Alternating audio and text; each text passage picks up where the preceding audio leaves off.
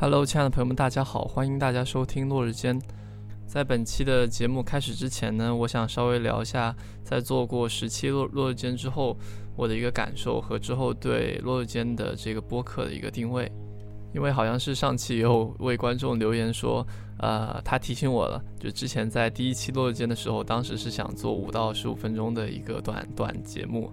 结果没想到现在动不动都是一个一个多小时，实在非常抱歉。我在想之后的落日间呢，应该会分为几个部分。首先，第一个很重要的部分就是，是我去和其他人进行连接和合作的这一部分。就因为从我自己的一个游戏设计师或者这个业内从业人士的身份来说，我的体感是觉得，呃，游戏行业很少很少和外界进行交流。那我自己可能刚好有撰稿人，或者说是有媒体，还有之前学界，包括一些艺术圈的一些朋友们。就希望在这块可以大家聚在一起，就是以游戏作为一个话题的引子，去讨论这些不同学科或者不同领域之间的一些东西。所以将来你可能会听到类似，比如说我来谈论游戏和建筑，或者说是游戏中的基建主义音乐，呃，或是说游戏中的声音设计，就是各种各样的呃关于游戏的，就是无论是哲学还是呃文学技术，还是各各行各业的这种角度的切入和思索。那我觉得这个是呃，这个整个播客它对外连接一个最关键的部分啊。然后另外一个部分呢，就是可能是我的就是单口相声啊，这部分我可能会尝试去分享一些之前写作或者之前呃呃就是思考游戏的过程中里面我觉得一些有价值的或者值得分享的一些部分。其实这一部分内容许多我是以文章的方式进行出现的，比如说，呃，在落日间的官网，大家可以订阅到的这个 expedia 点 com 这个落日一周间的每周现在做的一个 newsletter，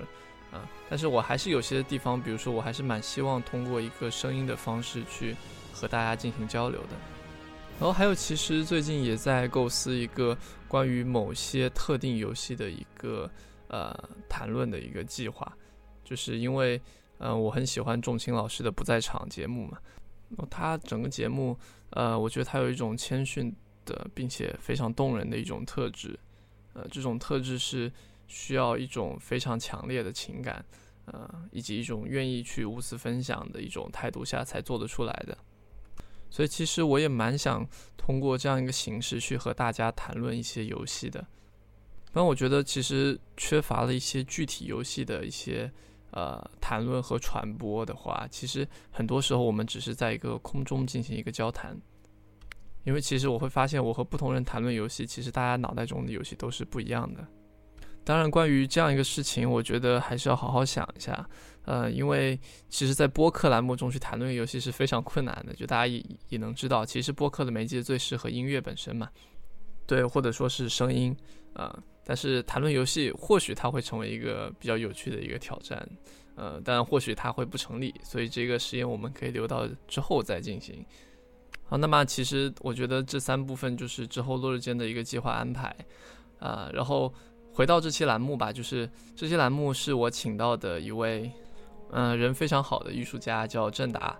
然后他现在应该是在华中师范大学的美术学院进行教书，他是一位新媒体艺术家。也是低科技艺术实验室的创始人，对。但是其实我们现在很多美术杂志去访谈他的时候，谈论的都是他的一些最近的艺术作品，一些科技相关的，或是和机器算法相关的东西。但其实如果有心人去查过他的百度百科的话，就会知道他其实，呃，他的头衔有一个是独立游戏制作人。而他这一部分的故事呢，是在很多艺术专访中常常被忽略的，但是却是由他，是可能是他整个创作路线的一个起点，也是他最亲临最深处的那一部分的一个力量所在。然后，因为在聊天之前，我和郑达老师没有见过面，也没有事前有很多的交流，我们只是很简单的给他传递了一下提纲和打了一下招呼。所以，其实，在谈论中所发生的事情，我们所找到的一些共鸣点。很多都是当下即时发生的，所以我不敢说这个交谈它里面有多少干货，或者说，呃，它里面有多少你一定要去听的东西。但我觉得在交谈中所迸发出的那种情感和那种真的在那个时代走过来的这种，呃，在场感是非常值得被被听见和被看到的。所以其实我就在想，这个嗯，交谈的这个博客的命题是什么？然后后面我就看到了郑达老师他的呃两个作品的名字，第一个是二零一五年的作品，叫做《生成的线索》。因为我感觉整个交谈实际上是顺着一个历史的一个时间点往前推的，它本质上是为什么郑达老师他走到今天，他在过程中是经历了哪些事情，他的一个线索是什么？然后另外一个作品是一个 LED 灯的互动装置，是二零一六年的，叫做《机器的自在之语》。嗯，我很喜欢这个名字。呃，但是我觉得我们的讨论的这次的重心其实不是在机器，而是在游戏。其实相对于当代艺术场域那种。呃，比较富有文本性或者富有这种背景性的一个谈论，我们更多交谈其实是集中在游戏这个媒介它自己它本身。所以其实，在交谈过程中，这个关于游戏啊，它就它自己的这种主体性，它这个它的一个低语一直在若隐若现所以我觉得，我想把这两个名字拼在一起，就作为这次播客的一个标题。好的，那么我也就不废话，接下去就请大家来收听《落日间》的第十一集。与低科技艺术实验室合作的播客节目《生成的线索：游戏的自在之语》。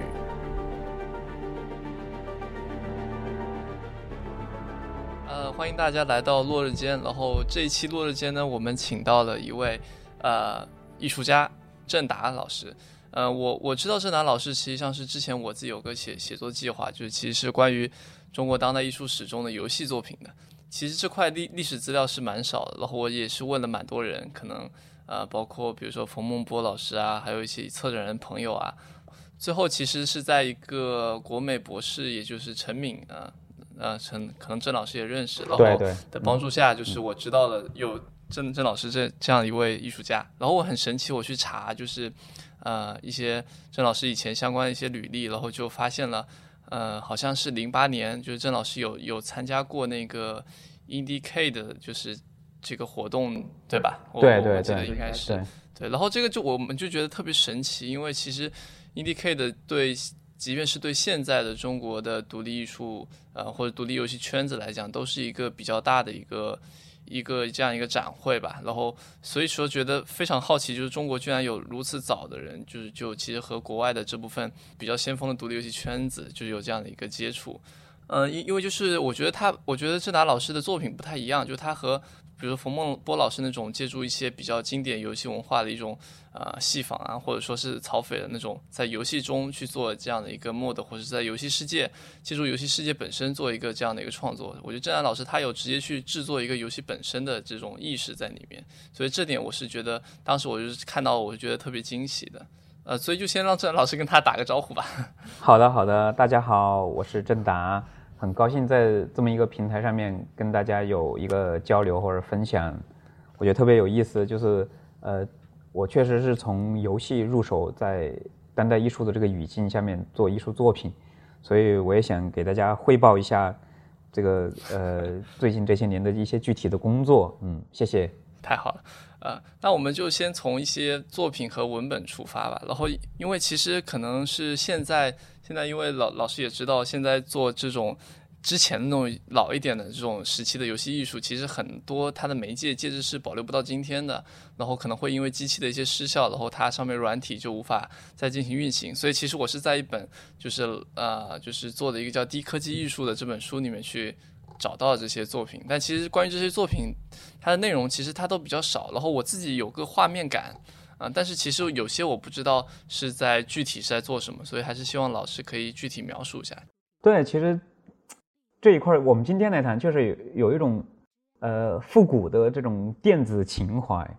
啊，但是恰好是我我在介入到把游戏作为媒介来做艺术创作的时候，其实是中国网络游戏最蓬勃发展的时候，也大概是在嗯零。四年到零六年期间，嗯嗯，差不多就十五年前左右吧。对，其实那是一个呃中国的网游市场最澎湃的时候，就基于 PC 端的，像什么征途传奇，对对对对，就是很 很多所谓的市场的神话，或者是说呃，就是把游戏做成一种大众媒介，我觉得真的是从那个时候开始的。嗯，那么我首先也介绍一下，就是我的这个教育背景吧，可能。就是大家会更容易理解一些，呃研究生的时候，其实我读的那个嗯 master 的学位其实是叫呃数码设计，那时候没有游戏设计这个这个专业或者这个领域，或者说或者说国至少国内是没有非常有建制很完善的一个游戏设计的一个课程的，就还是基于计算机的呃辅助设计啊。或者是说设计这一这一。部分视觉视觉语言这一部分展开，嗯，我当时其实，在研究生的时候特别感兴趣的就是交互，嗯，当然我们如果稍微扯远一点，它可能交互在当时可能是从工业设计开始的，就是在产品部分大家会谈人机交互，呃，我但是我的自己的着眼点还是基于数字媒介的交互，就是最好的样本就是游戏，嗯。所以这个硕士毕业之后，我就开始想说，能不能自己做一些游戏出来，嗯，呃，但是很直接的问题就是，我我其实是一个纯粹的美术的教育背景，也就是文科的背景吧。就我对编码呀，包括硬件啊，就没有那么精通。呃，但是在在那个期间呢，我我其实接触到一个引擎叫 WorldTools，就是其实是呃法国达索的。一套系统，它主要是当年是主要是做虚拟装配跟 VR，还有包括这个呃工业这一部分的一个虚拟现实的软件。但它特别有意思的是，它是一个节点呃图像节点式的编程，也就是说，它它把那些功能分装起来，然后再链接起来，这样我我其实就可以把我的想法有创意真的变成一个可玩性的游戏关卡。就它实际上是一个呃，有点像节点式的编程的方式，可能有点像那个 Scratch 或者是虚幻四现在的那种蓝图的方式，是吗？对对，我现在用的比较多的，比如说像那个新媒体的这个软件，包括展演的软件叫 Touch Designer，它其实是一个标准化的图形图形化编程的一种环境。当然，这可能是对艺术生最大的挑战，就呃，把自己的创意真的实施出来。就是其实，在那一块儿，我但是最重要的一点是找到了一个这个创作的平台吧，不然我觉得其实还挺难，因为呃，他要团队协作或者说跨学科的一个协作，对于当时的一个学生状态的话，很难实施所谓的具有可玩性的关卡这个概念。嗯，哎，老师当时在硕士的时候是在什么时候？我应该是零三年，零三年开始读硕士。嗯嗯嗯。当时我正好在读硕士期间碰到到我们学校进行交流的一个法国的学生，他是学所谓的这个游戏设计，我就很奇怪，我说，嗯，做游戏设计是做游戏美术吗？呃，我们需要就传统意义上面从美术入手设计一套角色，或者是设计一个游戏脚本，更涉及到比如说三维建模之类的。他说他们在他们的那个法国的学校里面，就他们研究生读这个专业是要学一个引擎。或者说一个这个虚拟现实的平台叫 WorldTools，它是针对艺术生的，艺术生非常好用，所以我就跟他一起在开始折腾，就这么一种状态。嗯，然后呢，呃，我接着再往后面聊一聊，就呃就脱离那个学生的状态。后来真正进进入一种呃工作状态的时候呢，恰巧我在一个大学里面就是教授游戏设计相关的课程，就那时候就有这样的。国家有这样的专业，我们就做游戏设计这样的课程。然后好早啊，当时对，在零五年的时候就开始在高校里面启动游戏设计的课程，当然是在艺术院校。嗯，我觉得这个学科背景也是挺挺有意思的。呃，对，在这个过程中间呢，其实我自己擅长的还是在游戏美术，就是真的去制作动画或者特效，或者在引擎里面形成这个。呃，场景啊，包括这个游戏的角色，然后我也后来在做创作的时候，有在想，就既然在那个年代，游戏已经变成了一个公共媒介，包括游戏市场也非常火爆，呃，我也发现，就是游戏是不是可以像报纸一样的变成一种大众媒介，它跟艺术家的创作可以结合起来，这是我当时很好奇的，但是我其实想到的时候没有办法入手。就像你刚才谈到的，就是在当代艺术圈，可能有冯梦波老师，就他那他在那个时候，是不是当时就开始做这个呃用游戏的机制来做艺术？其实，在当时看，就是我的资料特别少，嗯，包括你刚才说的曹斐，他在做 Second Life 的时候，其实在更后一点，可能在二零零七年吧，嗯，对对就在那个前后。所以我我我当时也没有任何参考，也没有任何资料，所以我在研究的部分呢，我个人研究的部分就可能偏所谓的功能性游戏，就是 serious game，就是做严肃类的。它把游戏从这个枪车球这种当时刺激人的最比较普遍意义上的欲望上面，能够把它转换成艺术创作的一个范式，所以想到很多问题，所以当时做了一款游戏是基于武汉本地的一个街区的，我们把它作为游戏美术的背景，呃，然后嗯植入了一个这个呃功能性游戏的概念，就是严肃游戏，让它去训练，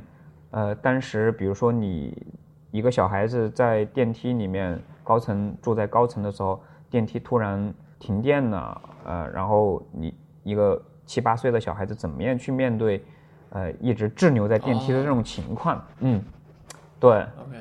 嗯，其实有，但是有这方面的这个想法，所以说我们花了一一年半的时间做了一款游戏，也是用 WorkTools 开发的。嗯，我们一个团队大概有七八个人，就一直在做这个事儿。都是学生吗？当时，哎，当当时是还当已经是老师身份了，对吧？对，当时已经是老师身份了，然后这个团队里面也有程序员，也有外聘的这个这个工程师，然后还有一部分游戏美术的，可能跟那个学生团队参与有关系。嗯，所以其实那那一款游戏完成度很高，就真的是，呃，因为我从高校毕业之后，也就到高校工作，没有任任何市场的这个经验，我真的就是对游戏本身媒介的热爱，就想做一些原创性程度比较高的作品，所以就嗯选了这么一个主题，大家扎在一块儿，花了一年半的时间，然后当时的其实也没有任何资助。这个资助是嗯来源于另外一个公司给我们的资助，哇，其实很难得。对对对，哎，老师，你说，那你说这个游戏现在现在有保留下来吗？或是在网上有存在任何资料吗？我呃，感觉网上应该有资料，我我我找找我硬盘里面是绝对有的，叫《热血救助员》。嗯，热血救助员。对对对对对就是大概在呃零七年的时候完成的，呃，从零五年开始开发，就是在这么一个时间节点上面在做这个事情。嗯，哇，我我我我觉得这样一个东西，感觉真的是像，现在我从这个角度看过去，感觉真的是像蹦出来似的，就是，对，就是因为老师你说的 serious game，或者说我们现在可能是在两三年前腾讯重新想引入进来的这样一个功能游戏的概念，其实是最近才开始提重重新提这个东西。但是可能你你当时在好早好早之前就就其实已经有，哎，我好像找到一个，哎我找到了一个热血救助员的，对对对。二零零八年独立制作做严肃游戏，对对对对对，什么应应该是奇胜对对对对对对，我们当时那个自助的公司叫奇胜互动，嗯，齐天大圣嘛。哇，真的，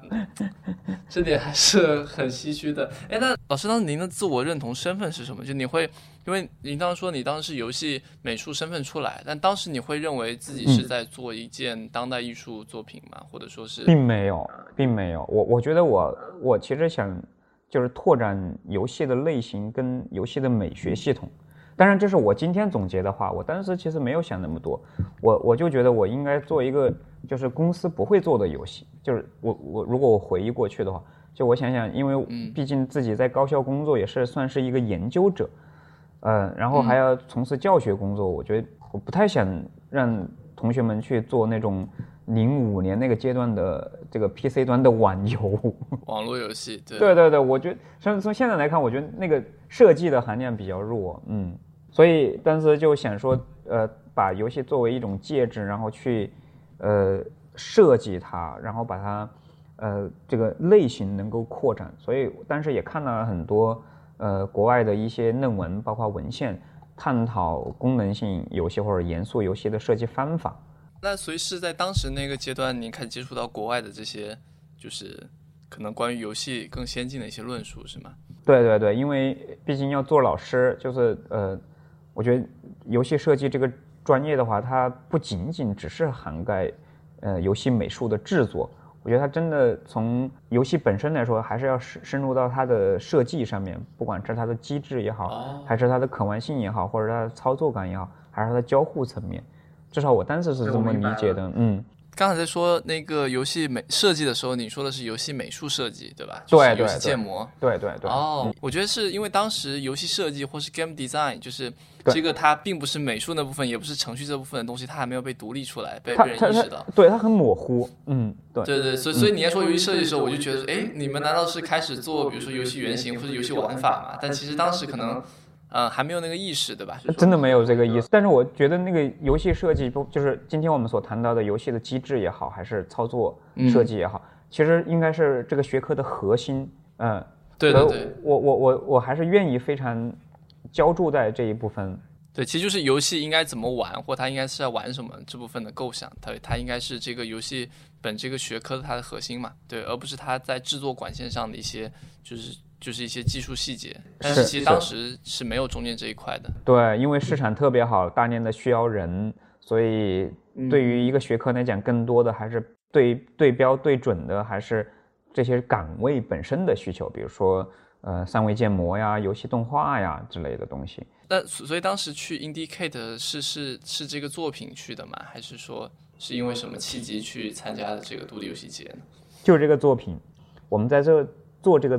游戏原型的时候，其实没有任何游戏的市场的这个背景，所以我们只是真的在完成一个游戏原型。真的，如果我们花时间讲这个，我有太多的故事。就我们在武汉本地真的去找了消防这个中心，就是消防支队，然后我们的设计师会呃花了很长时间在消防中队里面去驻留、去拍摄他们，然后去感受他们的这个操作过程，自己在这这个地方成长嘛。就找了一些朋友，然后介绍进去，所以花了还是哇，就是按照我理想的状态在创作这个游戏，但是其实做出来，当然我我们不可回避的也要谈，就是它其实还是缺乏可玩性的。我其实一直想让游戏有它的所谓的公共性，就是或它功能性，但是最后做出来之后，我觉得它还是一个传统意义上游戏玩家的感觉，就是它那个机制并没有呃触及到所谓的。这个开放或或者功能性，我觉得这可能是欠缺，但是美术肯定还是做的很棒。今天来看也很棒，因为在没有投资的情况下。嗯，对。你是说你觉得它做出来，它设计上就是当时并没有做更多更深入的考虑？当时那种玩法是说哪一种？是说比如说它就是一些打怪升级，就是类似？呃，那那倒没有，就是可能还是基于寓教于乐的这个主题，比如说我呃，他怎么样去打报警电话。因为大家在遇到真实的这个呃突发情况的时候，他其实打电话基本上语言组织是前言不搭后语。对我们从这些细节开始入手。当然，我觉得那个脚本写的还是一个标准的线型结构。我觉得后来在更有对游戏的研究更深入的时候，包括把它作为艺术创作的时候，它其实游戏它不是简简单单的一个线型结构，它可很可能。像今今天电影一样的，它是一个非线性的，或者说有多元的一个结构，包括镜头的组接，它都有不同的叙事的逻辑。其实，在当时，我觉得更多的还是想把想法简单的把它复原出来，嗯，就还是一对，还是一个美术生的一个想法，嗯啊，所以我想象它应该是，比如说你第三人称看一个小人，然后他发生什么事，然后你过去，然后就触发什么事，然后继续往前走，类似这样的一个玩法，是吗？对对，有点像解密类的游戏，嗯。呃，但是其实制作成本，我现在看起来还是很高的，因为我们搭建了一个真的真正的三维游戏。OK，就是真的是一个三 D 的一个就是空空间，然后然后用这个引擎去跑的。对对对，嗯。还那当时发布的平台也是就是 PC 端，还是会还是在网页上也可以玩到？呃，只能 PC 端，嗯，因为确实技术团队非常有限，就两个人，嗯，技术团队只有两个人，然后再加上设计团队，再加上。策划还有加上美术团队，可能不到十个人。嗯，哎，好神奇！当时居然就在学校里面组建了一个现在类似现在我们所说的独立游戏小团队的一个。是是是是，我们当时特别自豪，就觉得真的在做一种一件与众不同的事情。然后确实看到游戏在不断的成型嘛。嗯，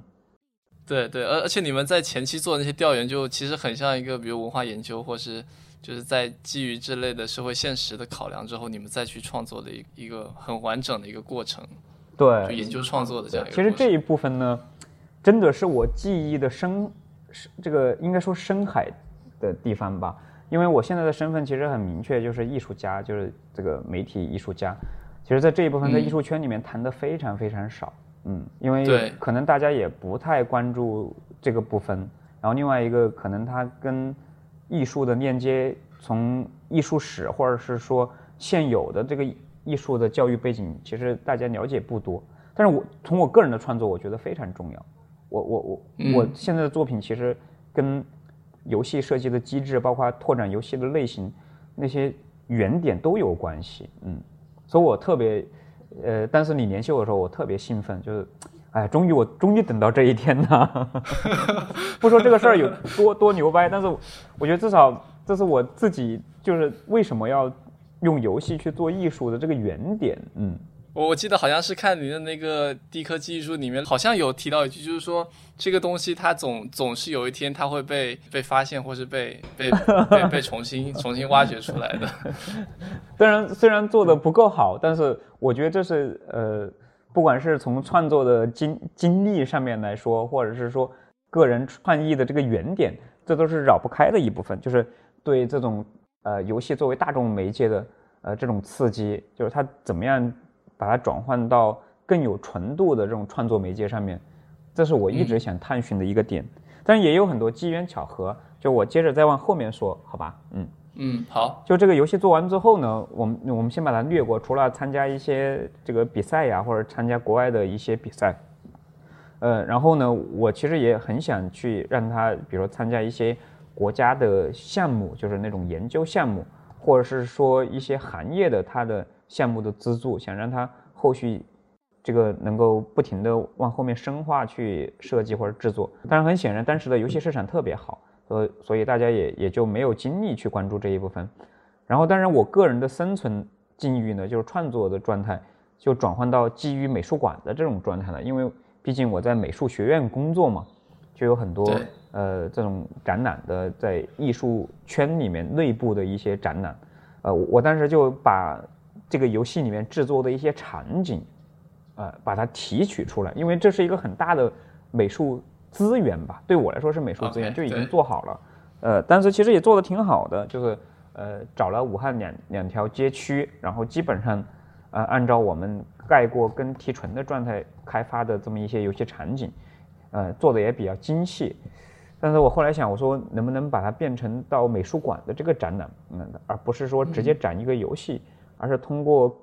更个人化的一种呃理解也好，还是这个创作也好，把它变成一个个人化的一个一个作品，呃嗯，但是整个展览的方式还是要用游戏的可玩性展开，呃，在美术馆里面搭建一个这个屏幕也好，还是一个所谓我们当时所说的 cave，就是呃几个投影搭建成一个像洞穴式的一种体验环境，啊，然后让让大家走进去去玩一款游戏。其实这是在当时来看是一个很疯狂的想法，就是，呃，因为艺术圈在那个时候，特别是绘画这一部分市场也特别棒。呃，中国的当代艺术在零五年左右，不管是北京也好，还是海外也好，就受关注度特别高，然后市场也特别好。嗯，我其实在这个领域里面算是比较，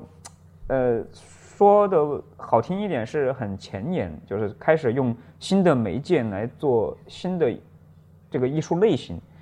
但是说的不好听一点，相对来说比较边缘化，嗯，但是但是还比较年轻，大家愿意带着你一起玩，就是有这样的年轻人会用游戏去做艺术，大家也想看看到底是什么。什么状状态想表达什么？嗯，对，所以当时的那一批基于游戏的创作的艺术，其实是来源于这个呃《热血救助员》这款游戏的这款所谓的 serious game 还是独立游戏也好，就是来自于这一部分，就真的是从游戏出发，嗯。其实这还蛮有趣，就是实际上你做的一个内容非常丰富的一个作品，然后在里面可能拿的一些边角料出来做，单独对对对对对，做一些当代艺术的产的的的诠释，对吧？嗯，哦，所以说其实其实你当时做这个热热血救助员，它其实上是和这现在呃和当时的那个当代艺术的场域没有其实没有任何关系，对吧？没有任何关系。其实我我我在做这些展览的时候，我每次都会呃虽然状态很积极。但是思想是很消极的，因为我属于比较年轻的人，但是应该是最年轻的人之一，因为刚刚从大从从从学生的状态变成一个艺术家的这个刚刚进入这个艺术机制的一个状态，所以呃，我我我总觉得他们的这个产地呀，包括对这种艺术类型的理解，不不够全面或者不够完善吧，嗯，就是大家了解也不多，嗯嗯。对我感觉听你刚才说，还是就还是非常感慨，因为我我看那个猪猪写的那中国当代艺术史嘛，其实好像在零零年到一零年的这段当代艺术叙述中，其实大部分都是政治的话语，或是一些就是就是更容易引起一些资本或是国外的一些讨论的这些话题。其实像像其实像科技啊、新媒体这块，其实都还没有开始，就是还没有就大规模的出现。所以我在想，你当时会不会其实体验就可能像你说的，是处在一个比较边缘的地带，但你会找到一些同路人吗？你觉得就是在当时那个情况里？我觉得好难呐，就是当时如果从独立游戏的角度来说，呃，可能能查到信息就是在海外学习的，那时候他还在学习嘛，就陈星汉吧，是吧？嗯，对对对，陈星汉，哎，对，就是当时他还在读，也也在读硕士，嗯，对他 USC 读读那个。对对，交互设计。我我当时看印象最深的是他的毕业作品，嗯，就是云，好像是云，还是哦云云对对，我印象都特别深。我把它下载下来，看了他好多网站，就是网站的介绍，还玩了他的游戏。嗯，我当时就觉得他他也那个游戏也算是一个功能性的游戏。刚才讲到陈星汉老师这块，其其实蛮好奇的，因为因为因为他应该是在游戏圈里，应该还是算一个比较。比比较有名的，也是现在大家认知所谓就是把游戏认知为艺术，在这个角度来说，他比较出名，也也被人所熟识的。所以其实，所以我也蛮蛮好奇，当时他在就是您那个视角看上去的那样一个那样一个形象。对，就是你刚才说的有同路人的感觉，因为就是应该年纪相反，就是差不多嘛。呃，但是他在做他那个毕设的时候，他 post 到他的个人网站的时候，我其实很早。第一时应该说是第一时间我就在看他的这个作品，嗯，第一个呢，我觉得他可能还是拓展了，就是我们当时在游戏设计的这个语境下面的类型，就他那个游戏它是基于个人情感的，然后它的呃游戏的交互的机制还有情感的表达，它是一个开放式的，嗯，它更多的强调了所谓的体验感，嗯，就让他他是在一个他生病的状态下面，就是身体不太好的。阶段表现那个状态，就让人去飞行在云中去穿梭去收集云，有这么一个简单的游戏机制。其实它整个来说，它没有很强的目的性，这个目的是蕴含在它游戏的体验上面去的。嗯，我觉得这是真的拓展了它的游戏的类型，至少对我当时的这个时空背景来说。第二个，我觉得意想不到的是，原来他是学工科的，美术也可以做的那么好。对，因为他也是一个独立的状态嘛，他当时其实也是在求学，绝对不可能说有一个团队或者说很多人在一起展开。但我觉得那个已经把他想要表达的东西已经表达出来了，嗯，就那个美术程度其实已经够了，足够，这够了，我觉得真的够了，嗯，他也是一个三维的，嗯。嗯，就我这边可以帮大家听众解解解释一下，就是说陈星汉他他当年的那个语言，就是有点来自于他小时候可能躺在病床上，因为他可能从小比较就是就是他身体不太好，容易生病，他就想到病病床上都看着窗外的云，就当时那种感觉就给他留下了很很深的印象，所以他可能毕业的时候他就想要去做。然后陈星汉他的一个思路可能更倾向于说，就好像他去给现现有的游戏去做的一个情情感。一个反馈以后情感体验的一个光谱，然后他发现其实其实很多光谱是集中在恐惧啊，或是暴力啊，或是说这种快感，对。但是其实很少有那种可以给人带来更特别那种情感的游戏，所以他其实是在这这方面他想做一些更深的一些探索，所以这点还是蛮神奇的。就是 老师当时实际上是在转换成一个艺术家的一个呃一个过渡阶段，但是当时找到同路人却是一个独立游戏人。对，我觉得挺不容易的，因为。我觉得有些艺术家可能他会用这个游戏的介质，但是他还是在艺术的语境下面去探讨。我觉得他没有关注到游戏本身的媒介的这种状态。因为我我后来做一些总结吧，就是我自己创作的总结，我还还是比较清晰的看到当时的一种状态。呃，就像当时我研究一游戏一样的，就我第一个是强调了所谓的游戏的交互系统。就让人去确实去体验，让在美术馆的机制下面，让那些进美术馆的观众去参与到游戏的作品里面去，这是第一点。嗯第二点呢，我觉得游戏是一个高自反性的，就从社会学的角度来说，它是一个能折射你欲望或者这个心理这个潜意识层面的一个媒介。我想把这个媒介在美术馆里面把它放大出来，也就是说，当时做的多种物的这一系列的作品是基于这两个要素在做，嗯。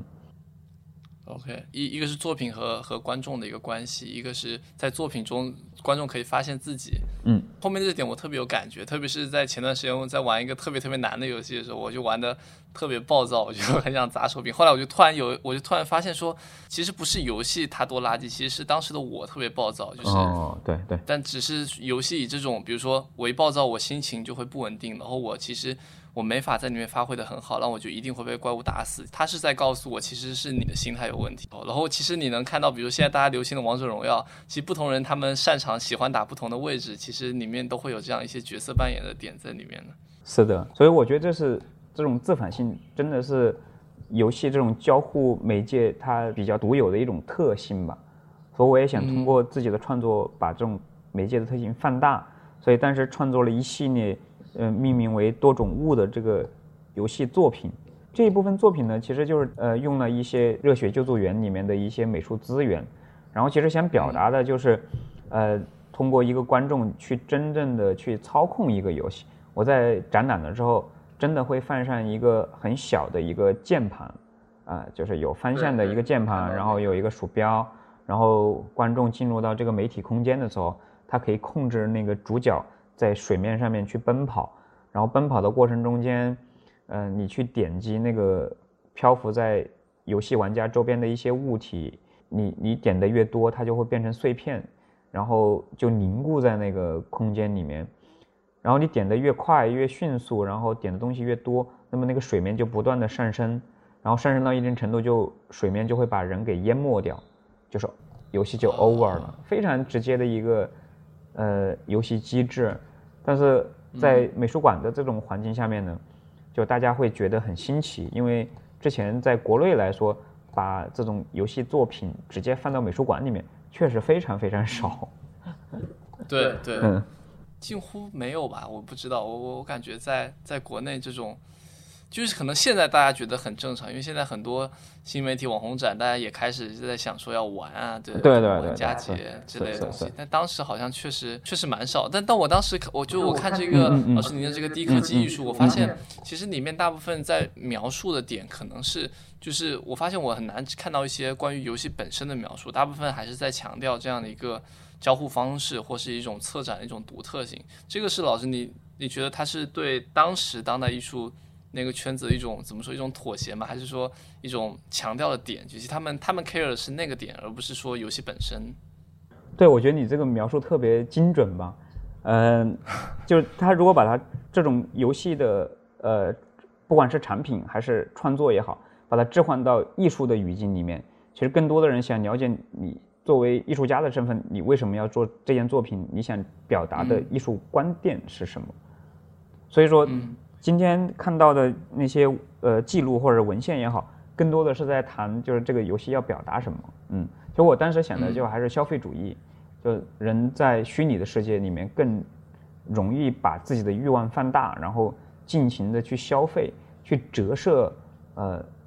就是作为参与者也好，还是玩家也好，这种欲望的情节，嗯，这一点是我、嗯、呃想在那个游戏作品里面想表达的，嗯，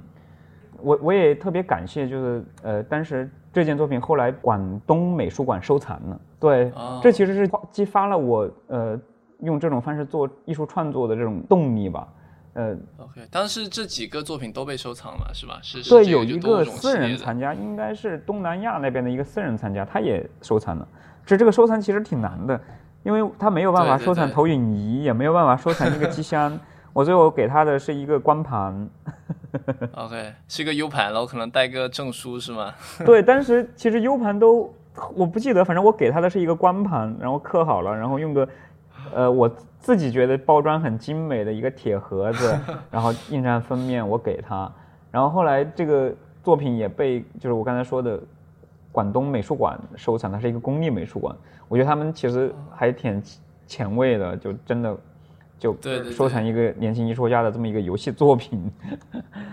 哎，其其实我之前和其实包括冯老师和其他策展人也聊聊聊到这个问题，就是说这类游戏这类艺术作品的收藏，就是就比如说您当您当时是把这个作品做了多少份嘛，然后去收藏嘛？就这个收藏它是有个限量的嘛？还是说它是呃可复制的？还是说这些是展出版本或是特别的一些版本？就是当时是怎么想的，或者怎么去给它定价，怎么去标价的？其实当时我没有那么所谓的职业化。另外一个，这个能收藏这样的人应该是非常稀有的，所以，我我我就没有想到所谓的版本，真的是意外，就啊，我觉得这也可以。其实对我来说，我我还是想一种游戏设计的探索，嗯，如果把它放在这个艺术的语境下面，它可能有这样的一些效应吧。当然也也非常棒，就是促使了我后来呃持续对这种介质进行创作吧，嗯。哎，所以当时当当当时那张光盘就是最后收藏交易是多少钱？这可以透露一下吗？可以啊，可以啊，八千，八千块。但是当时应该还是还算可以的，对吧？呃，对，对于但是我们的收入来说，我觉得还是挺棒的。对，绝对比我开发一个游戏可能呃不会差吧？但是那个游戏其实没有任何收入。嗯，对。为为什么会从呃所谓的拓展游戏的这个类型或者边界角度进入到艺术创作这个状态？其实也确实跟我的自己的工作形态，包括呃身份感有关系。就是呃，比如说创作这些作品放在美术馆的时候，有很多人去玩，我也很惊喜的看到，呃，其实专业的观众关注的比较少，更多的是进去的小朋友或者是更年轻的人，他更更积极的一种参与，他想去呃尝试一下或者体验一下。其实这就是我想要的。然后同时呢，可能被美术馆或者一些私人藏家去收藏，呃，这当然是一种认可。然后另外一个，其实还有一个契机，就是当时中央美术学院做了一个青年艺术家的一些这个年度展览，反正是叫亚现象吧，应该是亚现象。对我是那个第一届，竟然提名我的这个多种物的游戏的作品，然后提名的两个专家都是那个。年纪真的非常非常长的，都是当时在艺术圈是属于资深的这个权威，然后年纪也比较大。我不知道他们为什么会提名我，因为完全不认识。OK，对，还真的很神奇。对，我记得当时的契机就是我在韩国学习跟工作，然后我收到这个通知的时候，我也知道提名我的人都是老师辈的，就是真的是这个业界的，就是我呃艺术界的这个权威。他们提名了我，我心里就在暗暗的想，我说，我参加这个展览呢，我就真的要好好做艺术家。因为对对对，就是就是冥冥当中，我一直觉得我我应该去真的去研究游戏设计，然后再反馈到这个学校的教职上面来，就是教学也好，还是科研成果也好。但是后来竟然有这个呃艺术圈有有。一些认可，或者说有一些展览的机会，我觉得这事儿也挺靠谱的。我我应该好好珍惜。所以，其实真正的艺术创作是从从那个时候开始的。嗯嗯，大大概是就一零年左右是吧？对，一零年左右。嗯，就是其实当时的自我认同，就是我要当个就是好老师，我要好好去研究游戏设计这这块是怎么样子。那我没想到，但是可能被艺术圈给就是发掘了，或是被艺术圈给。就是不是我有意而为之的，因为我觉得这个经历还是特别神奇的。所以你之后的身份就自我有个认同嘛，在职业道路上也会有一些变化嘛。是，就是我我就是当时参加中央美术学院的那个青年艺术家群展的时候，我就暗自下决心说，我一定要用这种新的媒介或者说交互式的媒介去做艺术，要沉下心来浇筑到一个点上面去。嗯，就确实是从那个开始。嗯，我感觉这种心态在当代艺术圈是不是很少？就是 就有种很踏实的，就是理工科的那种感觉，就是真的非常的会会会会很真挚的感觉。对，真的会有，就是所以我觉得跟跟你聊的特别愉快，就把我心这个心底最深的那一创作的那种呃夙愿给挖掘出来了。就今今天所看到的这个创作的面貌，其实。呃，已经看不出来跟热血救助员或者独立游戏有多大关联，但是我自己知道，就是确实是来自于这种自反性特别高的呃游戏媒介，我也对它特别痴迷吧，就是真的有情节，这种情节真的是从呃读书生涯就开始种下去的，像一个种子一样的。那在我们在进入到就是你就一零年之后的，包括现在的这部分的艺术创作之前，我我就特别好奇您当时在韩国那段时间的一个情况，因为其实我们知道韩国对待游戏是非常不一样的，在网吧行业最成功就韩国嘛，就在九七年当时韩国经济崩溃之后，国家就来牵头培养，就是整个游戏包括电竞产业都成为当时的韩国的它的一个国家的一个。一个战略吧，就是，所以这块我也蛮好奇，您当时怎么去韩国的？对，这其实也是跟游戏相关。呃，因为我我在大学里面一直在从事这个学科，然后学校里面申报了一个这个国家比较重要的一个课题，这个课题主要是针对未来的游戏分级所准备的，就是在当时二零零八年左右，对游戏分级，但是是文化部的一个这个国家级的课题，然后呃学校。就做了这么一个重大课题，然后我是负责其中一部分，因为他们可能大概知道有这么一个年轻老师在研究游戏吧，所以就叫上了我。但是有社会，主要的组成部分主要是社会学院的，对他们他们在做调研部分特别专业，他们有自己的这个模型，还有自己的这个软件分析系统。我们要整个要调研全国十万个游戏玩家，一定要面对面的那种，嗯，哇，对。然后我当时是负责江西省。就从南昌一直到江西省的一个乡，然后我们去了网吧，然后去了高校，去了小学，去了农村的网吧，啊，然后不同从省级城市到乡村都都做了面对面的调研，就这个事儿对我其实还是有深层次的影响，能理解就是游戏其实至少从我个人层面看，当时调研的情况来看。它可能对于玩家来说是有这个心理上面的影响，并没有生理上面的改变。OK，呃，因为当时的媒体这个语境是电子游戏是海洛因，电子海洛因，对，电子毒品。对，其实我我从这个专业的角度来说，就是学科的角度来说，我我其实非常反对这个概念，嗯，因为任何东西都可以上瘾，就是跟这个开车、摩托车，它都会去追求速度，呃。这个其实是还是跟使用者本身的这个状况有关系。然后第二点呢，我也当时从呃艺术家的这个角度，我也理解到，就是游戏这个媒介在中国崛起那么快，其实是因为它成本很低。你真的深入到那些六线或者七线城市的时候，你可以看到很多年轻人，他很容易到网吧去进行消费。这个消费它很容易形成一种。当时所谓的全球化的概念，就是它可以去玩没有城乡分离的这么同一款游戏，你跟所有的年轻人在一起组团去玩，这其实是消除了边界的或者身份感的一种状态，就是最早介入到呃，就是消除身份进入到虚拟社会的这种感觉，嗯，整体迁移吧。我觉得这个其实是对我个人创作还是有有有影响的部分。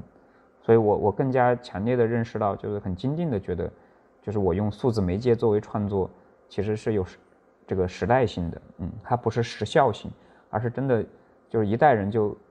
突然从这个现实进入到虚拟，然后这种整体迁移，对对对，嗯，是从网络游戏开始的。呃，我印象很深，就是到一个乡村去，然后我在村头坐着吃饭，在找个餐馆吃饭，我就发现有一伙年轻人骑的摩托车。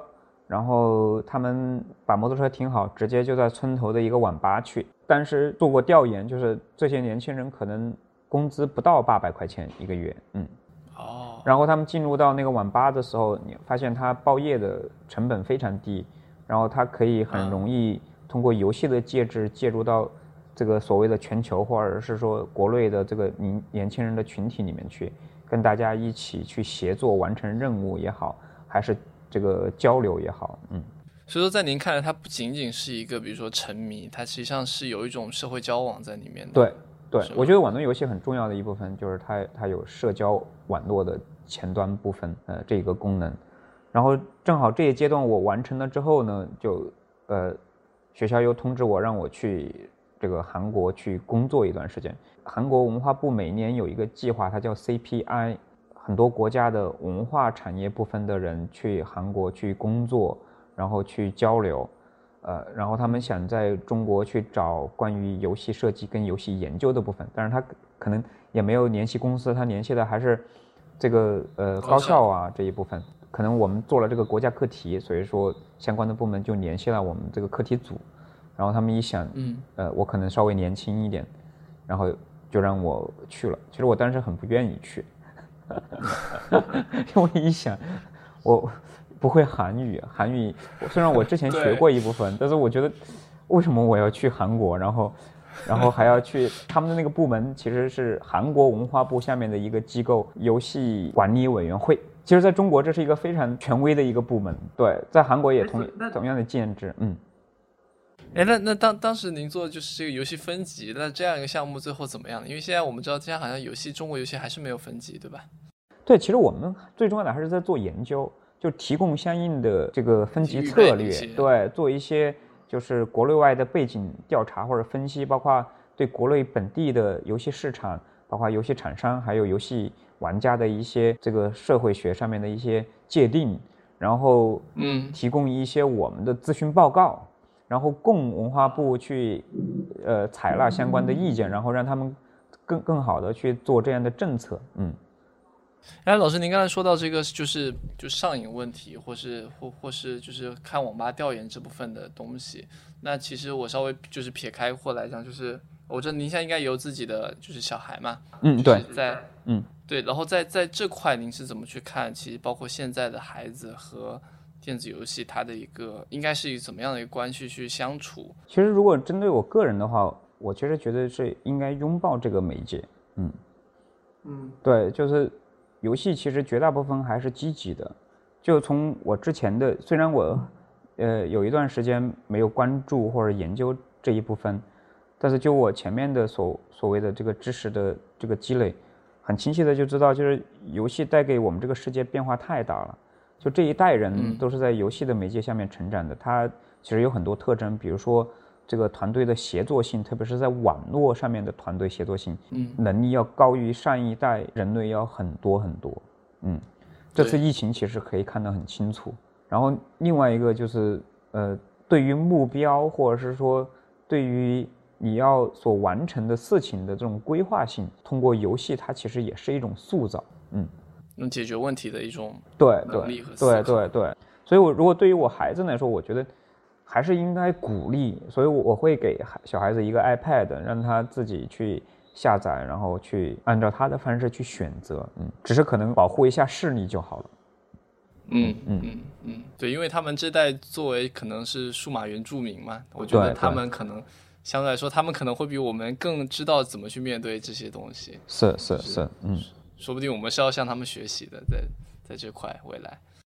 行，那那那那我们就慢慢进入现代，因为当时我看您会提一个叫低科技的一个概念嘛，然后其其实包包括您现在这个工作室也还是叫低科技工作室，是吗？对对对。那其实我我好像看到雅昌的一次一个访谈，实际上是说你从低科技到的一个后科技。那那这这样的一个过程，这样一个转变是什么？因为我记得，就是当时您解释低科技的一个概念，我觉得还蛮有趣。就是说，艺术家应该以一些我我理解是这样，就是说他应该以以一些我们能够接触到并且能上手去使用的这部分的科技的媒介去做创作，而不是去以一种就是所谓的我们说航天啊这种高科技的，给人一种会给人一种就是惊吓感或者这种威胁感这种科技去做创作。嗯，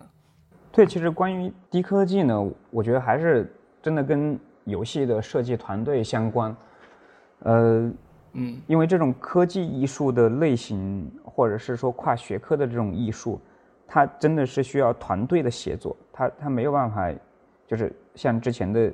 呃，十六世纪或者十七世纪的这种绘画艺术家，他一个人在 studio 里面就可以展开他的创作工作，因为涉及到媒介的技术，还有媒介的展示。它真的是一个团队协作的状态，呃，所以我还是在整个创作里面，这个延续了游戏设计团队的这种工作模式，呃，但是我又不不不太想把它所谓的公司化，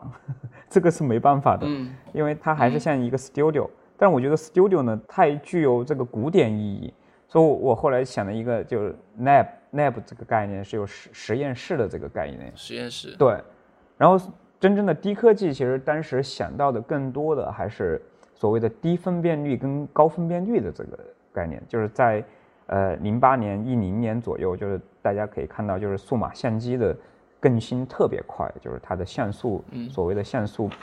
越来越高，包括我们的显示设备。它会强调所谓的这个分辨率的概念，然后包括在后来更多的谈几 K 几 K 的这个显示，所谓的标清还有高清。我一直在想，就是这个时代的艺术，呃，它一个方面是通过视觉传递的，就是艺术家一直在做这个事儿，它是一个视觉文化吧。嗯，那么呃，绘画到今天来看，它已已经是一个非常成熟的一个媒介，就是它通过人的身体的涂抹。啊，然后来表达自己的情感或者观念。那么，对于电子媒介或者说游戏这样的媒介，它已经变成一个大众媒体。那么，我觉得它再要上升，我觉得可能还是要有所谓人作为主体创作的这个纯度，呃，让它嗯具有艺术家个体的这种生存经验出来。那么，这就存在一个问题，是不是像绘画一样的要把它变成一个静态的图像？啊？那么这样的作品，如果是通过屏幕的话，那么它就存在所谓的分辨率，或者说技术这个时效性或者是失效的这个概念。但是就在想，第一个是团队的问题，工作机制的问题，它是不是这个 studio 还是这个 laboratory 这个概念？然后另外一个就是，呃，基于人的视觉系统，它是低分辨率还是高分辨率这个技术生态的问题。所以我我后来想到一个关键词，就是所谓的可控。对，因为。艺术这个系统更多的是在，在文科文史哲的这个背景里面产生的，啊，对，呃，对，如果能够艺术家介入到技术系统里面，或者甚至有所谓的技术思维的话，那么他一定会面临所谓科技媒介的这个局限性，这个局限性是来自于多维的，就是它的工具也好，还是创作方法也好，还是它最后呈现的效果也好，都会受到受到科技当时当下的科技生态的约束。所以我觉得对我最重要的就是要可控，呃，如果失控的话，那就真正变成了一个实验；如果太可控了，它又变成了一个很成熟的这个媒介，比如说绘画，嗯，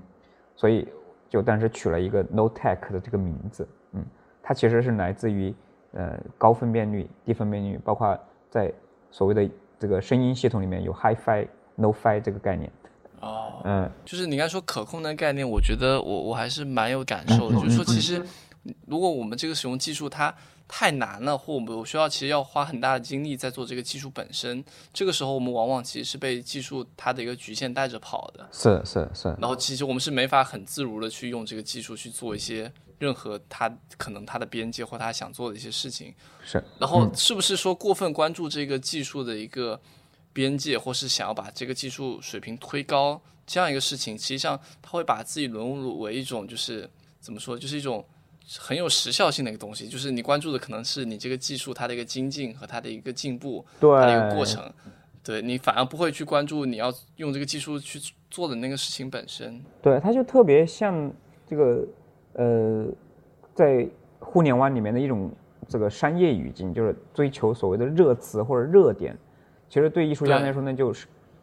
创作的空间就不大了。嗯嗯嗯，其实反而要慢一点，对吧？要要 low 一点。对，就是呃，我我其实一开始想的就是用科技的方式去反思科技。后面到这个所谓后科技呢这块，其实是怎么样的一个变化？嗯，这这其实跟我的工作方式有关系来讲，因为我之前也做过一些调研，包括跟。呃，国外的或者国内的一些跨学科的同样的这种艺术家群体啊，或者艺术家进行过深度的访谈，我我意识到，就是我相对来说还真的很理性。就我们一个这个低科技艺术实验室呢，然后我们会有阶段性，比如说在第一阶段，我们会呃会把游戏作为一个创作的介质，呃用多种物的这种游戏系列来完成我们创作的这个观点，在美术机制下面进行展示。到第二阶段，其实我做的叫入侵计划，信息也好，包括社交网络在当时蓬勃发展，基于微博系统的，还是其他的这种社交网络，一夜之间就变成了一个主流的一种方式。呃，包括这个智能手机的每个人都开始用这种硬件或者软件。然后后面一阶段可能就做到跟后机器相关，就是我看到不管是这个弱人工智能也好，还是机器的自自主化运行也好，就我也想嗯在想象，就是 AI 或会不会怎么样去看待生命，或者说从机器的视觉、机器的感知怎么样理解人作为主体存在的这么一个世界，就我总是想去找技术跟现实之间的一个间隙，就是不同的。相当于像工科的实验室背景一样的，就是每次会有一个阶段性的一个目标，然后通过几年的时间去完成这个呃创作的议题。嗯，OK，前面那个您说到现在其实还是一个当时就延续了当时的可能当时那个团队或是游戏设计这样一个团队协作的方式来进行的，对吧？我看在采访稿上你说这个整个团队可能已经有十几年的一个持续性的协作经验了。对，就是我想说，就是您觉得对于一个艺术创作来说，这个是怎么做到一个团队协作？就是说，嗯，就就你这种合作方式和那些传统的或我们所认为那种艺术家，因为他自己可能会有一个想法或一个观点啊，然后您当时也是说，您是用一种更像一个 project 这样的一个方式去做创作，会有研究方法，你会有论文，在这种团队合作里面会遇到什么问题吗？比如说？就比如说，是不是这个人想的一个想法，其他人觉得不理解，或是他不知道你想做什么，那是不是也会继续做，还是说怎么样？还是说其实就是有分工的？呃，一开始分工没有那么明确，我觉得可能跟我自己的工作习惯有关系。就是我真的会去写，我会写很多文档，就是包括艺术的观念性的表达或者创作的自述，还有一些作品的调研，就是还是逻辑性很强的一个工作。呃，有自己的一些想法，然后会给大家分享，然后去谈，然后大家也会去跟我聊一些技术相关的问题，包括一些业界的产品都会去聊，包括其他的艺术家的一些状态，就大家会像头脑风暴一样的吧，就确实像一个团队这样的工作。嗯，那这个团队主要都是你学生吗？嗯，那倒不是，也也有就是这个不同行业的，比如说有软件工程师，也有硬件工程师。呃，还有其他的一些团队的，比如说做音乐的人，一些链接就还是比较多元化。但是也有一部分是研究生的参与，嗯。但是这这一步我觉得还是挺难的，因为艺术毕竟是小众的，它它没有办法用市场这个概念去涵盖它。就其实我们还是在一个低成本的状态下面去去维系这种呃创作方式，呃，更多的也是在艺术机制里面。去做一些展览啊，包括呃传播呀，所以我近几年来其实做交流或者是说分享还比较多，我也非常乐意去做这个事情，因为我觉得这这种创作的方式或者领域，呃，它不不仅仅是说是谈未来吧，我觉得更多的它有它的自身的一个逻辑，嗯，我也想让更多人能去理解，就是用多媒介或者说电子媒介或者游戏来做艺术的这种状态，嗯。哎，所以你们这个团队实际上是有点像是一个小公司的一个状态，是吗？就是你要给他发薪水什么的，比如说，那还是必须的。呃，这个这个是我必须要去考虑的工作，还是会有的。那他实际上是在就学院下面的吗？还是说其实独立出来的？呃，他其实整个我们的工作环境是在学校里面。嗯，哦，对，其实也是有点学学校支持的这样一个状态。是是是，嗯。对，因为因为比如说你要在外面你去养活这样的一批人，其实还是也没有那么容易的。对，我觉得特别特别难。艺术是特别，真的是特别特别难。呃，我我是到一五年之后情况会好一些，就是因为在展览特别多，然后大家认知度越来越越越广泛了，然后这一块艺术形式也慢慢从国外啊或者从其他的地方。就是大家有流动性了，然后也开始有很多人做研究，包括嗯刚才你谈到的网红展这种，呃也在国内遍地开花，所以我我们慢慢的开始会有一些这个品牌的或者收艺术收藏的一些委托，包括这个美术馆的收藏就会好一些，就生存状态会好一点点，嗯。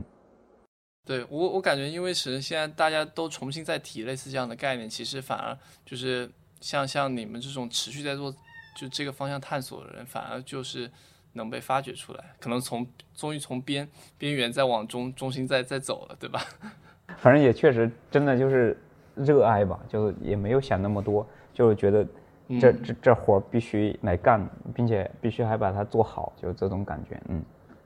那我我很好奇，就是说，因为当时实际上，呃，我理解，比如当时您在做网吧调研，或是您在做游戏的时候，你是其实当时你自己本身可能也是对艺术，就是艺术这个领域或艺术这个场域，其实有点距离的。那你当时可能也是更像一个就是普通人，或是在看这样一个游戏设计，或是这个游戏作品，它是一个很大众的媒介，它是一个非常我们所说可能它的市场非常下沉，对吧？它其实可能小到。对你刚才说到小朋友啊，或是一些大家的观众，到现在就是您在做这样的一个，比如说你说前段时间做机器的自在之语，或是类似这样一些更现代的当代艺术的这样一个作品的时候，你中间会有这种对受众的一种期待，你会发生变化吗？就实际上你是面向的是不同的呃人在开发吗？或者说，嗯嗯嗯，你这个心态转变是怎么样的？其实这一部分我其实一直还特别自信，因为呃，就像你刚才说的，呃，我一开始是用设计师的角度去看待这个媒介，然后后来转变到用这个一个创作者的身份，就是更多的是在艺术机制下面的这种创作者的身份，所以我觉得这种媒介天生的会对观众也好，还是受众也好，它有一种亲切感，因为这个媒介它有它独特的一个开放性。关于这艺术这一部分，其实因为我自己的学院背景，从大学一直到后面的求学经历，都一直焦灼在这部分。就我能理解，就是绘画它之所以产生这个艺术的意义，或者说产生情感的传递，它是来自于视觉的凝视或者关注吧。嗯。就你你看到一个画面的时候，你真的会泪流满面，或者是说就感同身受。你你需要投入到时间去凝视一个画面，但现在这种副媒体的情况下面。人普通人其实很难得去关注一个画面很长时间，但是这种对新的媒介或者具有时间性的媒介，甚至是交互的媒介，它有天生的友好性，嗯，所以这一部分我还是很自信。另外一个呢，我觉得就是在艺术也拓展边界的情况下，我觉得呃，类似于我们这样的这个创作的状态或者是研究的状态，我觉得它还是有可能性的。这种可能性呢，就来自于。就这种媒介，它会不仅仅是在视觉层面，它可以呃增强你的感知，比如说它的触感或者是听觉，把看不见的东西让它看得见，不可见变成可见这种状态。所以这样的艺术这个情境化之后，它会把人的所有的感知调动起来，更能传递就是艺术的观念，或者是说艺术家要表达的情感。其实这这一点我我一直还是很自信，包括现在。我我觉得不管是什么样的艺术主题，或者是说我自己想表达的什么观念，我觉得通过这种媒介，嗯，给我了机会，并且可能把美术所谓的艺术的边界也打开了，就是它的规则性。就比如说我们会觉得，呃，艺术品它一定是会放在呃博物馆或者是美术馆里面。其实我有一部分很多作品都会放在公共空间，嗯，对。这其实也跟我当时研研究游戏有关系。我当时在研究这个 serious game 的时候，也看到另外一个游戏的一个专注，叫嗯随境游戏，啊，就是叫 pervasive game。嗯，我我如果我没记错的话，就是就呃，我记得好像任天堂在呃前些年呃也开发了一一款游戏，就是它跟你的实境去结合，嗯。哦，平行实境游戏是吗？对对对对，其实，在很早的时候，我看到一个研究的专注，就是在讲这种游戏的类型叫随境游戏。嗯，就 OK，随是哪个随？呃，就是跟随的随，境是环境的境。嗯，随境游戏。嗯嗯，你说的任天堂那个是那个宝可梦吗？对对对对对对，对对，就是他他把那个那个 GPS 定位，或者是说。现实的场景跟虚拟结合，然后大家在协作，所以我现在的作品其实都是这些因素，或者是说呃这些元素，或者是这种机制在里面，就是呃就是把一个互动的介质开放到一个公共空间里面去，或者是美术馆的空间，就其实一直在做这些事儿，嗯。所以其实我理解就是。就是您是觉得说，其实不论是您当时在做游戏作品，还是一直到现在，其实您可能构想的那个受众，其实都都是一样的，或你希望的那种观众，他走到你作品面前，遇到作品的这样一个打开的一个状态，他其实都是一样的。就还是希望有一个小朋友，他可能无论是碰到你当时的游戏，还是还是现在的作品，他们都应该能够去进入。是是，就不管我现在用，比如说呃，machine learning 就是机器学习部分。还是用到各种各样的这个数据输入传感器啊什么的。我觉得还是呃，在一个交互的机制下面产生的。当下的话，我来看我自己的这个艺术创作线索，其实就是一句话，就是我觉得我的有艺术创作就是一个游戏。嗯嗯，对，真的没有脱离。虽然有些作品它可能不是跟呃观众或者是说参与者去交互，它可能是这个作品内部在很多元素在互相交互形成机制，但是它还是跟。游戏的设计，或者是规则，或者这种媒介的特性，真的是完全一致。嗯。OK，哎，那你觉得就是其实你刚刚说到，其实你在了解游戏设计，并且体会到可能当时的这样一个游戏环境之后，您可能觉得说游戏它本身它这个媒介需要有些艺术家更纯度的这种这种表表达，或者是更纯度的这样一种实践，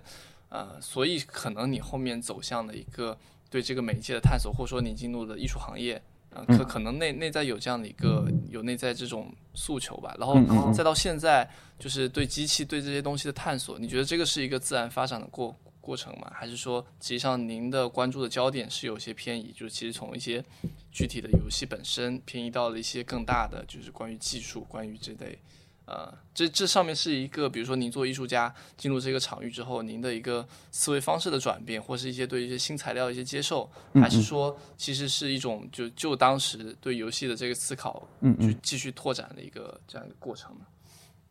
嗯，现在想想，其实也没有太多的偏移，只是可能关注的艺术创作的这个点，呃，随着时间会有变化。但是其实创作的语言或者方法其实没有太多变化。比如说，呃，在上一阶段，就是一八年到一九年的这个阶段，可能谈到的是后人类的这个概念。呃，他他其实探讨的就是说，在呃人类记或者是人类记之后，呃，人怎么样更具有智能化的机器去共处，然后艺术家所创造的作品，它开始具有所谓的。这个自己的自主性这种概念，包括游戏里面也会有这样的东西。也就是说，呃，比如说游戏里面会有 NPC，呃，或者是说游戏的核心机制里面它有多重叙事或者是开放性的这种机制。也就是说，游戏它创作出来之后，它不再是一个绝对线性式的一个叙事，它有不同的参与感。其实我也想在这个美术馆的这个展览里面，或者说自己创作作品里面，同样具有开放性，就呃通过。观众的去体验或者去感知，然后去感受到不同的一种呃他的自己理解的视角，我觉得这是我一直想促成这么一个概念。嗯就我就我感觉就是其实你刚才说你的一些。呃，现在的一些作品的设计的时候，其实你会提到一些游戏的概念，或实际上你可能从游戏中你借鉴了，或是或或是说吸收了这部分游戏设计的这部分点，嗯，然后并且您认为可能您现在做艺术作品的方法论也也是比较偏向游戏设计的，但但是那是什么让你选择了，就是就就比如说刚刚说后人类，你可能不会真的去想去做一个后人类的游戏，而是说你会去用比如说机器的电扇，或是说类似现在的。就是 Arduino 啊，或是类似这些交互式的这种互动媒介的这种材料去做，这是因为您现在是一个艺术家身份吗？就是不太适宜用，比如说用一个纯游戏来来表现，还是说你觉得这些材料它可能更适合，或是就是其其实它已经无所谓，它是不是一个电子游戏的一个媒介了？其实它里面内在的那那种思维方式是一致的，它其实材料可以是任何任何种。对你你说的这一点，我我之前也自己自问自答过，就是。我为什么会有这样的一些媒介上面的迁移？我觉得这还是来自于就是不知道是不是艺术家，包括是可能是自我吧，就是对于媒介本身的敏感性。就嗯，就我特别愿意去尝试不同的这个电子媒介，就是比如说灯光也好，还是比如说电脑里面机箱里面的散热风扇也好，还是这个现在用的很多的呃来自于自然的数据也好，就。我特别想愿意去实验不同的电子材料，虽然电子游戏是作为我其中很早期的一个实验材料，但我想更多的有具有一些开放的一种状态，就是嗯，就去感受就当下的呃有数据或者有计算性的一些媒介。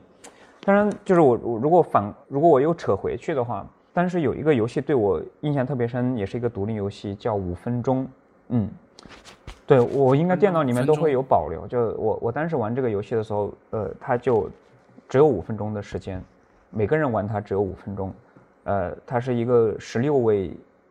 机的那种画面，就是马赛克风格的一种状态，像素的那种状态。嗯，然后它通过五分钟去理解人从出生到呃生命终结的这么一个状态。嗯，就每个人都只有五分钟，有可能你会碰上。这个不同的风景也会遇上不同的伴侣，也会，我觉得就五分钟，呃，虽然他看游戏机制它比较封闭，但是它强调了每个人的体验感，嗯，画面也非常简单，对，所以实际上就是我很多的作品其实还是在围绕着这个这个情绪里面在展开，嗯，哎，这个五分钟的游戏是。就是它，它是哪是怎么样？是一个人从左走到右边吗？还是？对对对对对，它就是一个卷轴类的游戏，就是从左边走到右边。呃，你你只需要两个按，你不能回去，你只能往前面走。你可以可能偶尔上一点点，下一点点。它其实有已经有一点点开放的叙事的这个逻辑，就是每个人可能沿途的风景包括颜色不完全一致，但是有些节点是完全一样的。比如说，我不知道是不是叫做。是是叫 Passage 吗？是对对对对对对对对对对对对，我我我可能名字记得没有那么确切。我给你发的这个。OK OK，应该是应该是应该是，嗯嗯。哇，嗯，这个也是我最喜欢的游戏之一。真吗？真吗？太好了，太好了。对，对我我前我前我前两年我还我还我还做了一个有游戏，就是其实就精神内核有。有点像这个，不过那那在那个游戏里，你你不是一个人，你是一一一个点，你在画画线，但本质上也是这样一个关于时间性、关于死亡和这种回忆的这样一个游戏。哇，这游戏我也好喜欢，是吧？就我觉得它有诗性吧，就呃，我我现在不管是用所谓的互动装置，还是多种媒介，还是这些算法构成的东西，我觉得其实我最终想表达的就是在。这种可计算的媒介下面形成一种诗性的表达，呃，我觉得不管是对艺术家还是设计师都很重要，嗯，就是你你说的这种情绪，就你你有一说我们会知道，真的就是 Passage 这个游戏，然后，哇，我我从刚才到现在一直一一一直基本上是一个就是感慨的状态，我也是我也是，对，我觉得这就是艺术的力量，我觉得这就是最好的艺术作品，嗯，就它它真的就像那个。就是你看到它的时候，你就像一根针一样的，它就扎了你一下，呃，你你在很久很久时间，你都会想到它，嗯，太棒，这就是就这个做这个设计者这个 Jason Roller，他最后他前段时间还做了一个游戏叫做 One Hour One Life，不知道你有没有听过，就是也是一个非常帅的，就是说在里面你它是一个联网游戏，然后你每一个人你都可以就是进这个游戏玩，那玩的时候你的生命就是一小时，这一小时里面就是会和对，然后这一小时里面你会逐渐长大，然后你同时就你后面变大之后，你还会生出其他进入游戏的人，然后你要教会他你们现在的这个团队，你们现在的这个部落发展到什么程度，然后把你会的传给他，然后你就去死死死亡。我真的是很抱歉，就是最近这一两年，就是玩游戏或者关注游戏就越来越少了，就在艺术机制里面的具体工作太多了，嗯。嗯，但是我其实还是想反馈到我，我昨天还在想，我一定要花时间去在工作室收藏，就是，呃，就是在全球范围里面出现比较经典的游戏机或者游戏作品，